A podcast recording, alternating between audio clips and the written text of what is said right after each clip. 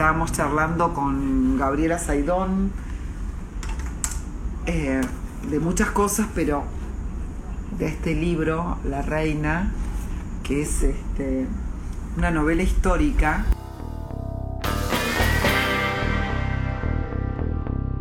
Hola, quería preguntarte por ahí con cierta distancia, porque ya lleva un par de meses el libro, si, si hay algo eh, que te permita entender de vos misma o, viste, esas, no sé, como cuando ves un, hablamos hoy de cine, como cuando uno ve una película y, al otro día, eh, y al otro día piensa otra cosa y al otro día, si tenés un, un, pensamiento posterior que te haya abierto puertas eh, personales o cómo, cómo ves el libro con cierta distancia.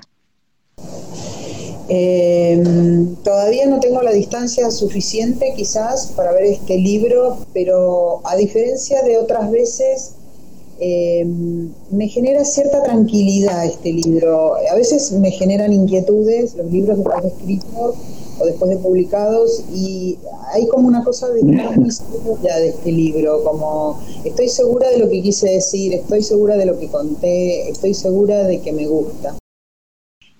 Ah, qué bueno.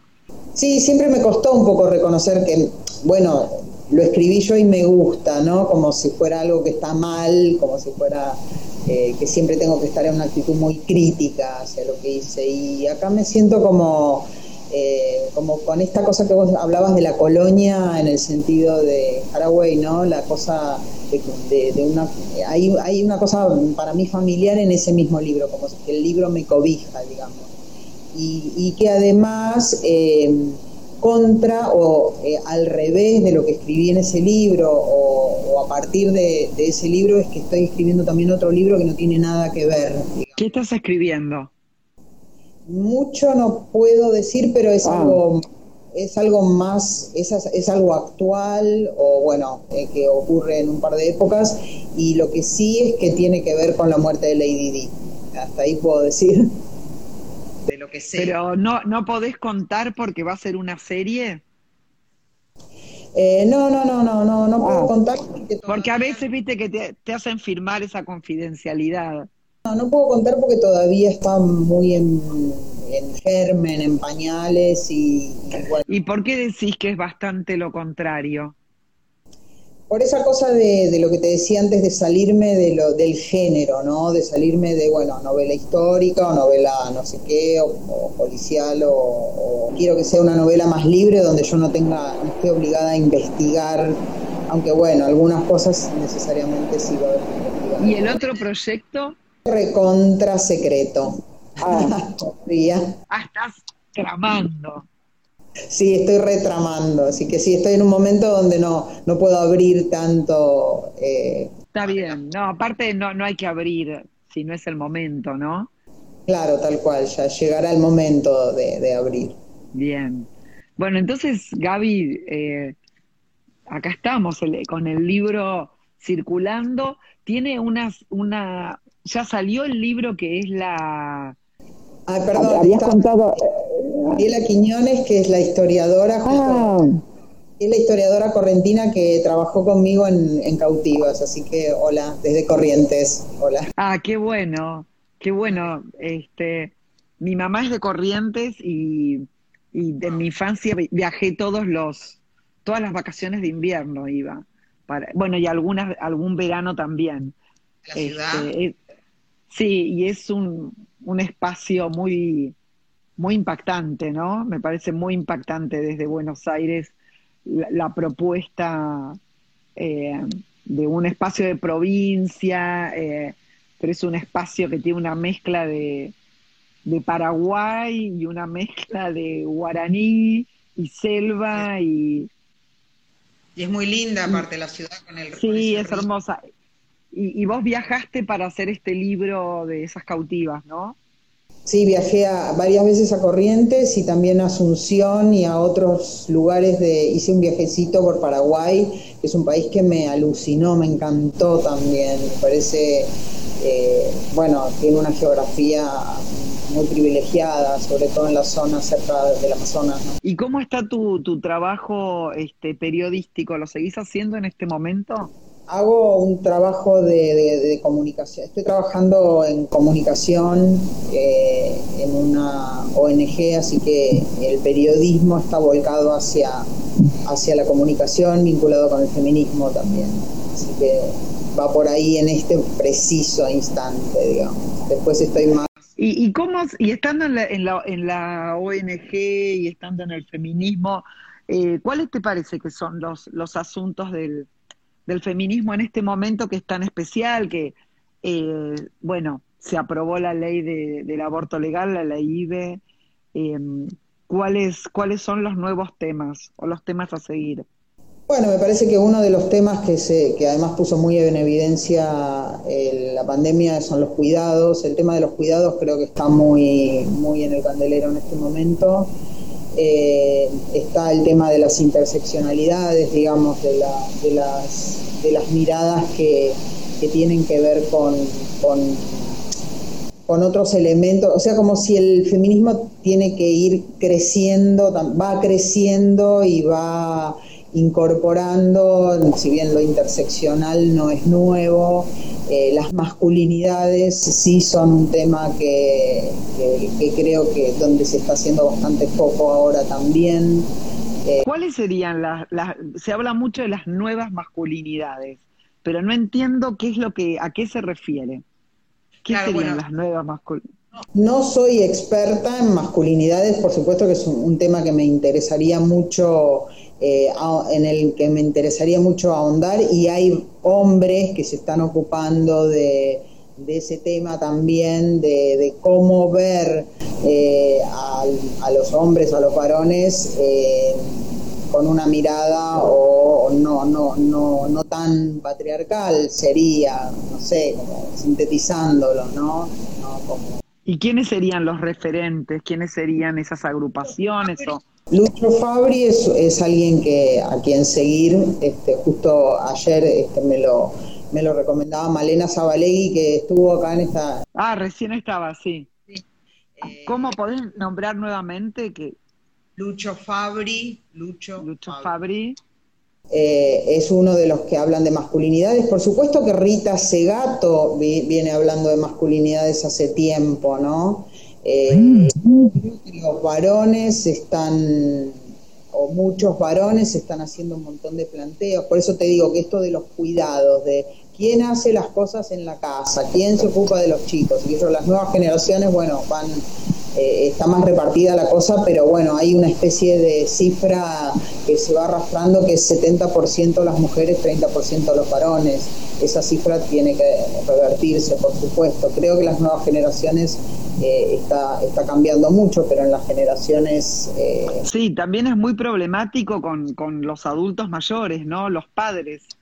Cuando los padres envejecen, eh, eh las mujeres, claro, las mujeres cuidamos, ¿no? Claro. Eh, eso también es algo que está muy, muy instalado. Sí, sí, la cosa de la, de, sí, sí, lo doméstico, ¿no? El ámbito de, la mujer que pasa de cuidar a los hijos a cuidar a los padres, o a los dos al mismo tiempo. En la pandemia se puso muy en evidencia adentro de la casa, ¿no? También, o sea, cómo, cómo se repartían entonces las tareas adentro de la casa cómo se reparten, digamos, cómo, cómo se reparte. La, eh, eh, tiene que ver siempre con la, la distribución, ¿no? La distribución de, las riquezas, la distribución de las tareas. Se puede pensar todo en términos de distribución. Sí, la distribución simbólica también es muy importante, ¿no? Bueno, Gaby, eh, estamos acá entonces a la, a, la, a la espera de tus proyectos secretos que ya Odio que van a... Parece que te mandás la parte, qué sé yo, pero eh, cuando alguien dice no, puedo contar mi próximo libro, bueno, hay, hay bueno, sí, es antipático, pero a veces eh, no no da contar, no se puede porque no es el momento, no sirve para nada, no es conducente, este, eh, a veces un poco la, curiosidad es eh, como dónde te dejó el tren del último libro y cuál es el, próximo transporte que te tomás o la próxima estación. Es un poco como ese surco. Me parece que es más por ahí que, que la curiosidad de... O sea, primero que pienso que no es que interesa mucho que, por dónde voy a ir yo, sino que, pero sí a mí me, me viene pasando mucho que sal, doy grandes saltos, ¿no? Como que pivoteo mucho entre géneros, de repente un, libro sobre el siglo XIX, de repente uno sobre el 70, de repente, no sé, Los Santos Ruteros y de pronto Las Memorias de una chica normal. Quiero decir que yo siempre pivoteé mucho entre, no me, no me quedo tranquila y eso es, muy trabajoso. Claro. pero no puedo evitarlo. Es como, viste, el cuento del escorpión y la rana o el escorpión y la tortuga. Está en tu naturaleza. Sí, tal cual. Eh, ¿Sabes que no, no le dimos lugar eh, al, a tu otro, no sé si es un libro, si es un ebook, ¿cómo, ¿cómo es esto que vos decís que con lo que fue no la ficción, sino la investigación, armaste como una especie de compilado de crónicas? Eh, acá está Cecilia Francischetti, te saludo Ceci, que fue compañera mía de la, del Liceo 9, de la primaria, de la secundaria, perdón. Eh, perdón, no te entendí eh, lo. Vos aparte de, tengo, capaz que leí mal o escuché mal en tus notas, pero que, que mientras hiciste la investigación de la reina, parte de la investigación, bueno, se transformó en el libro, pero que también... Eh, ahora te entiendo. Sí, que, que publicaste un libro o que tenías en preparación o que algo hiciste con el material, digamos, el crudo de la investigación. Sí, em, a ver, em, escribí simultáneamente a la reina otro libro que fue como la bitácora de la reina, o sea, fue... Claro, ese libro. Ese libro eh, existe, pero no lo publiqué todavía. Ah, ok. Eh, espero en algún momento publicarlo. También me pregunto sobre el interés que puede llegar a generar el libro solo, digamos, ¿no? En, un principio era un, no un apéndice, la idea era escribir en forma intercalada como un, un, combinado de géneros, la novela histórica y, en forma intercalada la investigación. Eh, eso lo hice en cautivas, pero lo ficcionalicé la investigación. Hay un personaje que investiga, eh, pero que está ficcionalizado. Acá yo lo que quería hacer era contar una la novela, no sé, un capítulo de la novela y un capítulo yo eh, viajando y entrevistando a las personas, eh, como una parte, eh, zonas de periodística, zona de crónica y zona de novela histórica. Y un poco por recomendación de mi, de mi editora, Paula Pérez Alonso, no lo hice porque de alguna manera me decía que iba a cortar con magia o el hilo o iba a competir con la novela histórica. Entonces fue una decisión un poco editorial, también es un libro que se publicó en Planeta y que tiene ciertos también códigos o ciertos formatos eh, y bueno, al tener esa indicación después no seguí con ese proyecto, pero seguí escribiendo la crónica aparte. Entonces es un libro, está, digamos, está pero no está publicado no todo libro está publicado, ¿no? No, por supuesto. Bueno, entonces, este, Gaby, contanos para cerrar, eh, ¿qué, es esto que, que, a vos te deja tranquila de que lo pudiste decir acá? Ah, primero me, lo terminó de completar la, foto de tapa, la imagen de tapa que encontré gente de, diseño de Ingrid y Mario Blanco que encontraron esa, esa imagen para mi Nuna y sentí que eh, eso completó la idea de que, bueno, eh, ese personaje que creé es un personaje que tiene un valor, digamos, que tiene un valor para mí, pero que tiene un, valor fuera de mí, digamos, ese personaje y esa historia.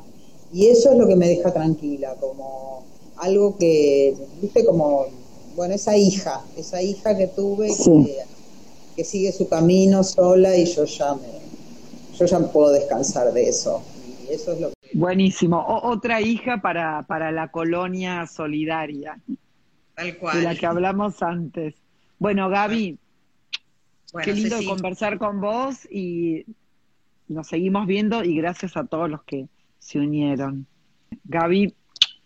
Bueno, Ceci, te quería decir que estoy encantada y que me encantó estar en el confesionario y que hace tiempo que me, soñaba con estar en el confesionario, así que me encantó. Una re linda experiencia. Hasta pronto.